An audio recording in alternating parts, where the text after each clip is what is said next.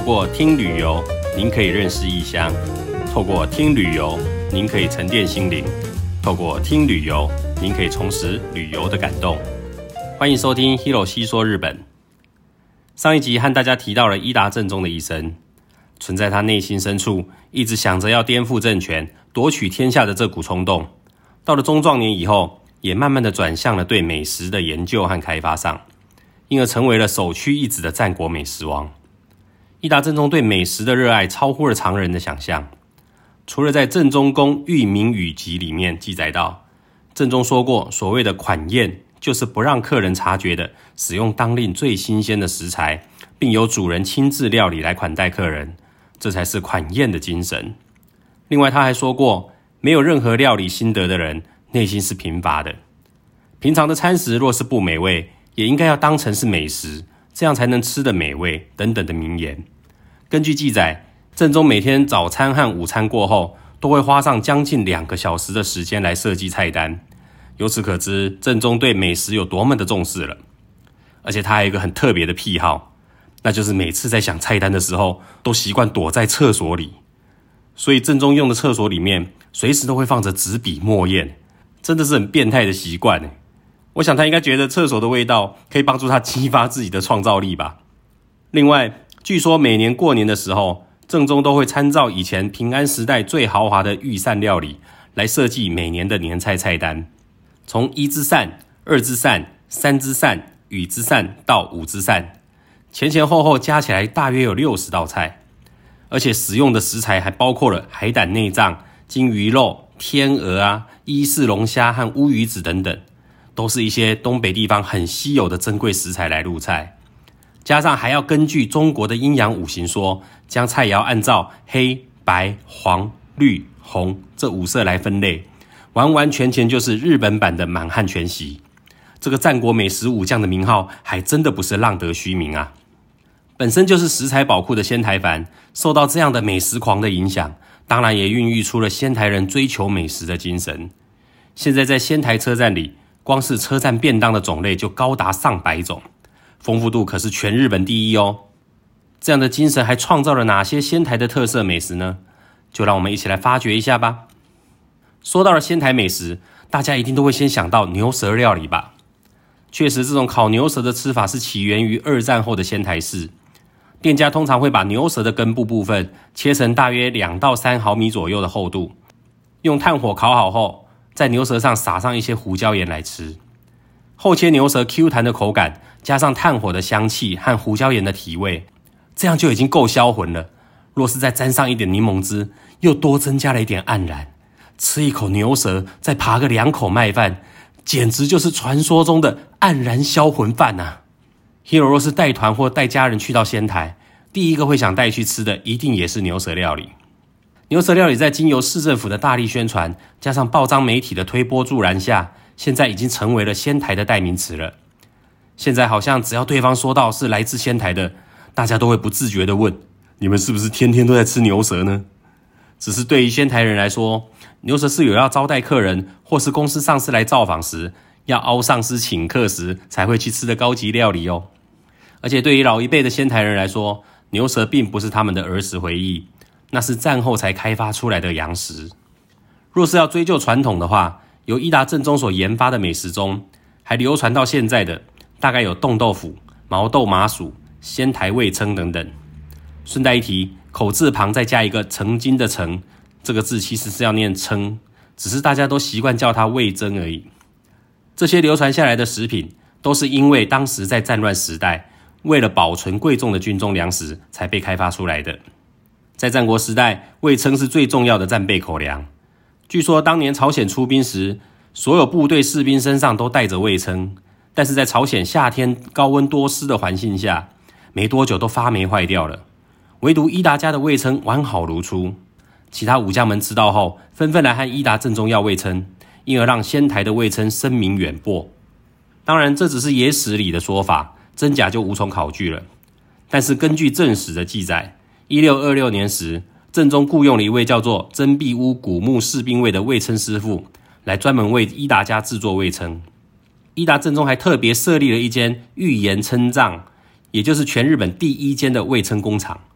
为了追求味噌的品质安定和产量的提升，以真壁屋士兵卫为首的师傅们又组织了一个叫做味噌重监的工会组织，日以继夜的研究开发味噌的配方，并制作了味噌屋重监定流账。定流账里面详细记载了制造方法、各种原料的调和比例。甚至连贩卖价格的制定都有严格的规定。没想到四百多年前的正宗就已经有了现代化工厂管理的智慧了。也就是在这种严格的基准管理下，让技术和品质得以代代相传，因而诞生了一年四季都不会腐坏、高品质的仙台味噌。确立了量产体制后，这个味噌才由伊达家慢慢的传到民间，受到大家的喜爱。真庇屋士兵卫因为掌管了整个工厂的营运。所以正宗还付给他一百担的扶持米，让一届的工匠拥有了中级武士的地位和名声。到了正宗的儿子中宗的时代，当时因为参勤交代的制度，各地的领主每隔一年都要到江户出差，而且一去就是一整年。中宗为了让随从们在江户都能吃得到仙台味噌，便在自己江户的宅邸里面设置了味噌酿造所，用一样的原料、一样的制成，把仙台的美味复制到江户来。配给完给随从们的味噌后，有剩余的才卖给江户的味噌批发商，让仙台味噌的美味得以在江户地区流传开来。因为如此，中宗当时位在江户的官邸，也被其他武将称为味称屋夫。当时电流帐内记载的味称制造方法、成分和配方都被完整的保存了下来。在二次世界大战以前，整个关东地区到东北地方，仙台味噌的市占率都一直维持第一名呢。现在在仙台买到的仙台味噌，也都是按照四百年前的配方在制造的哦。仙台味噌最大的特色就是如它的名字新味噌一样，是属于比较咸的味噌。一般京都的白味噌的含盐量是五到七趴，信州味噌是十到十二趴，但是仙台味噌的含盐量则高达了十三趴。用这么多的盐巴，主要是希望让味噌的熟成速度放慢。让黄豆的蛋白质可以分解出更多的氨基酸和生态，味噌的味道才会更香更浓郁。不过也不用担心味噌本身过咸的问题，因为含盐量高，煮味噌汤时就可以少放一点味噌，一样可以煮出香浓可口的味噌汤哦。另外，冻豆腐则是伊达正宗在开发战备口粮时无意间发现的美食，原因是因为当时冬天寒冷的天气下，原本要料理的木棉豆腐被忘在户外了。经过了一整晚后，整块豆腐都结成了冰块。为了让豆腐退冰，就只好放在太阳下让它融化。结果还没有完全融化，又下起了大雪，又再变回了冰块豆腐。还好，因为天气冷，细菌不会繁殖，所以一直让放在户外的豆腐都没有腐败。就这样重复了几天后，当冰块豆腐完全融化时，豆腐里的水分也一起被带了出来，而形成了海绵状构造的豆腐。虽然原本豆腐的口感完全消失了，但也因为海绵状的结构，让豆腐可以吸入满满的高汤，让大家品尝到不同的口感及美味。冻豆腐后来也变成了相当受到庶民百姓喜爱的食材。还有一个就是毛豆麻薯，日本传统麻薯的馅料通常会用芝麻或红豆来制作，但是仙台麻薯的馅料却是用毛豆来制作的。毛豆的日文在东北称作“ n 达”。据说也是当时正宗在作战时会拿手中的正太刀敲毛豆来吃。正太刀的日文叫做金塔吉，加上东北的口音后，慢慢的才把正太刀敲碎的豆子取名叫做 Zinda。毛豆名字的由来还有很多其他不同的说法，但是都没有任何文献依据就是了。先不管名字，毛豆在东北就是很重要的农产品，重要度仅次于黄豆。在当时伊达家的料理食谱里，就有记载到了把毛豆打碎后，加入糖和少量盐巴一起搅拌的做法了。这种甜的毛豆泥，据说可能也是现在毛豆麻薯的起源。当然，若是要做成咸口味的毛豆泥，也可以加入高汤一起搅拌。毛豆使用的范围非常的广泛，现在各式各样的毛豆甜点，都是大家到了仙台后最常带的伴手礼。毛豆麻薯更是和牛舌以及竹叶鱼板并列为仙台三大名产，其中毛豆麻薯也是仙台人最想向各地日本人推荐的当地伴手礼的第一名哦。想吃好吃的毛豆麻薯，除了大家在仙台机场可以看到的毛豆茶寮这家店以外，Hero 推荐大家去尝一尝离仙台车站步行约十分钟的村上屋饼店。这家店创立于一八七七年，已经有一百四十几年的历史了。在仙台市也是家喻户晓的老铺名店。进到店家后，还可以看到墙上挂满了造访过的名人的签名。春生屋饼店坚持从毛豆泥到麻薯，全部都要用手工制作，使用的毛豆更是只用被誉为是毛豆中的国王的茶豆。这种茶豆和一般的毛豆不太一样的地方，就是在外层的毛豆鞘会带一点茶色。一般的毛豆每个鞘里面会有两个到三个豆子，但茶豆的每个鞘里面最多只会有两个豆子。茶豆的甜度也比一般的毛豆更高，味道也更加的厚实。为了完整的呈现茶豆的风味，店家刻意的把糖的比例降低，尽可能的让客人还是能够吃得到毛豆本身淡雅的甜味。手工磨制、香气浓郁的粉绿色毛豆泥，也坚持不添加任何的食用色素。我想，也就是因为这么多的坚持，才会让它受到大家的支持与认同吧。他们的毛豆麻薯套餐都会配上一小碟的酱菜来做味道的转换。吃完之后，还真的是唇齿留香，余韵缭绕，让人回味无穷呢。当然，除了正统的毛豆麻薯以外，也推荐大家点三色麻薯。店家在一个长条形的容器上放了三颗白玉麻薯，然后分别淋上不同口味的馅料。三种口味除了毛豆泥以外，另外还有黑芝麻和胡桃泥这两种口味。点一份就可以体验三种不同的香气。轮流品尝不同的口味的麻薯，会让人嘴角忍不住的微微上扬，露出一脸幸福的表情呢。战国美食狂孕育出的美食精神，当然不会只局限在传统美食中。进入二十一世纪后，仍然有新的美食陆续成为了仙台名产的。相信这几年有去过仙台的朋友们，应该有注意到路上会出现新仙台名产麻婆炒面的广告看板吧？现在在仙台市区里。只要是卖中华料理的餐厅，大概都有在卖麻婆炒面。这个突然变成仙台美食的麻婆炒面，没想到起因只是因为一个美丽的误会。大家应该有看过《秘密的县民秀》（Himizu no Kenmin Show） 这个美食节目吧？在台湾未来日本台把它翻译成《妙国民纠察队》，每周三晚上八点都会播出。这个节目是以邀请来自日本各地的演艺人员。各自介绍自己家乡不为人知的当地美食为主的节目。二零一三年三月份，当时报道到宫城县的秘密美食时，介绍的就是麻婆炒面。节目当中，当时还特别说到，宫城县内有三十间以上的店家在卖这个料理，是个深受当地居民爱戴的乡土美食。节目过后，突然多了一堆专程杀到仙台，想要品尝麻婆炒面的游客。很多店家被突然上门来的客人问的是一头雾水，压根儿都没听过这道料理，怎么现在会有一堆人在问呢？后来因为闹得沸沸扬扬，才引起了新闻媒体的注意以及报道。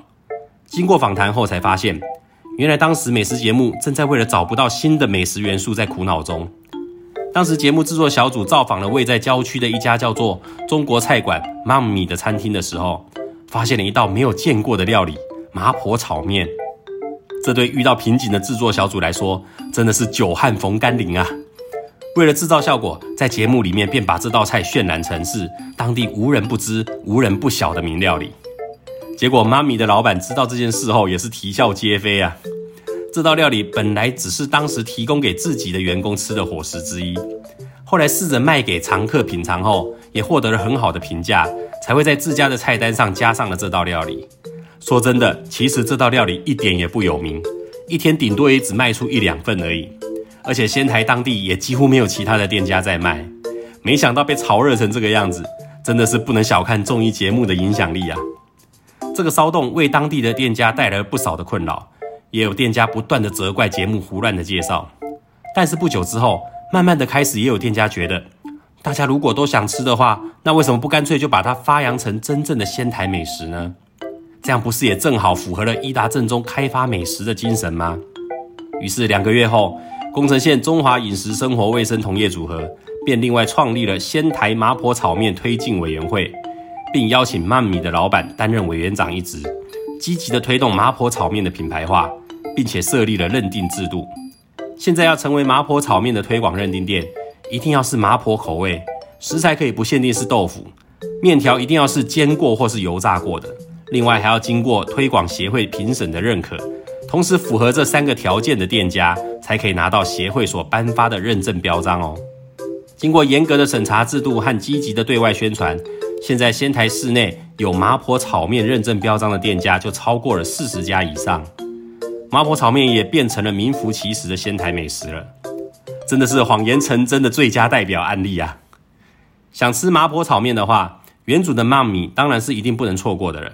只是妈咪从仙台车站搭车过去要二十分钟左右，交通上比较不方便一点。如果不想跑那么远的话，仙台车站附近其实就有几家口碑不错的店了。Hero 很喜欢的是一家叫做“口福吉祥喜喜龙”的中华料理店，它就位在车站旁边帕路口百货的一楼，出车站步行一分钟就到了。他们家的麻婆炒面是用小土锅一份一份制作的，加热过的土锅除了可以让炒面端上桌后维持一定的热度外，最下层的面条也会被土锅煎得有点微焦，吃起来会有点锅巴的口感。上面浇的麻婆豆腐也是很道地的四川风味，不但有辣，还带着花椒的香和麻。吃到最后是一把鼻涕一把眼泪啊，因为实在是又烫又辣又麻，边吃边喷汗，一整个爽快。吃完后马上再灌一杯啤酒，真是大大的满足啊！当然，有些店家像是中国料理丰源，他们为了迎合日本人的口味，刻意把辣度降低，再加入仙台味噌一起炒。让整体的口感吃起来更柔和，味道也还是不错。反正每一家店的麻婆炒面都长得不一样，每家都去尝一尝，也是一种旅游的乐趣哦。说到这里，大家可能觉得美食节目再也不能相信了。不过别担心，《秘密的县民秀》这个节目介绍的美食，也不是都是造假的。之前在二零一六年时，他们介绍过的仙台水芹菜锅，可就真的是挂保证的地区美食了。现在仙台市区的居酒屋，只要入冬以后，大概都会卖这道料理。水芹菜和我们现在吃到的芹菜不一样，我们现在吃的芹菜主要是生长在比较干旱的土地上，芹菜的香气很浓，所以也叫做香芹或是旱芹。另外，水芹菜主要生长在潮湿的地方，比如池沼边、河边和水田里，它的茎非常细，直径大约在两到三毫米左右，也不太有我们常吃的芹菜的青臭味。所以水芹菜又叫做禾芹，基本上就是两种不一样的蔬菜啦。水芹菜是少数日本原生种的蔬菜，日本人在一千多年前就开始吃水芹菜了。在日本传统的习俗里面，为了祈求新的一年能够无病消灾，大家会在每年的一月七号吃上一碗七草粥，也就是用七种蔬菜熬煮的稀饭。水芹菜就是其中一种会使用到的蔬菜。距离现在四百年前的江户时代初期。就有文献记载到，野生水芹菜开始有了人为的栽种。到了江户中期左右，开始有了大规模的民间种植，成为了日本人日常生活中的一种蔬菜。现在在全日本，水芹菜生产量最大的地方就是宫城县，而成为仙台名产的水芹菜锅，大概是在二十年前才被开发出来的。当时水芹菜产量日本第一的名取市的农民，为了推广当地的水芹菜，增加销路。农家主人便到了仙台市的居酒屋，请老板一同开发能够让大家爱上水芹菜的料理。几经讨论后，开发出来的就是水芹菜锅。一直到了二零一二年东日本大震灾后，为了振兴当地的活络，仙台市出身的搞笑艺人团体 Soundwitchman 三明治人也特别在综艺节目中大力的宣传水芹菜锅，慢慢打开了水芹菜锅的知名度。二零一四年被《秘密县民秀》报道出来后，才变成了大家所熟知的仙台美食。吃水芹菜锅的时候，通常会先把鸭肉放进高汤里面煮，让高汤的味道更浓厚。接下来会放入豆腐，煮到沸腾以后，最后才开始涮水芹菜。店家端上来的水芹菜会依照根、茎、叶三个部分分别摆好。很多人一看到根，就会直接想把它挑掉。但是这个水芹菜不一样，它的根非常的粗大。而且一点都不会有泥臭味或腥臭味，口感也非常的爽脆，反而是水芹菜最好吃的部分。当然啦，茎和叶子也都有不同的口感，也都很好吃。最重要的是，不管吃哪个部分，都不要涮太久，大概十五到二十秒左右就是最美味的状态了。高汤本身就已经有咸了，夹起来后就不要再沾其他的酱料了，这样才吃得出水芹菜的香气和微微带一点苦味，会回甘的余韵哦。锅里的料都吃得差不多以后，再把浓缩了所有精华于一身的高汤里加一点白饭熬煮。起锅前再打个蛋花，撒上一点葱花，就是最美味的杂炊了。寒冷的冬天里，能够吃上这一锅，不止暖了你的胃，连心里都暖了起来呢。Hero 也推荐大家可以直接从仙台车站步行大约两百公尺，到水芹菜锅的创始店 Inaho 去直接品尝看看原主的味道哦。介绍了这么多仙台美食，Hero 说到都饿了。希望大家听完这集的内容后，以后再有机会造访仙台时，别只是吃完牛舌料理就匆匆离开，记得多品尝一些不一样的仙台美食哦。好了，这集就和大家分享到这里。喜欢我的内容的话，希望大家给 Hero 五颗星的评价，并且追踪我的频道。有想指教的地方，还是有比较想听的内容，也可以留言告诉 Hero 哦。拜拜。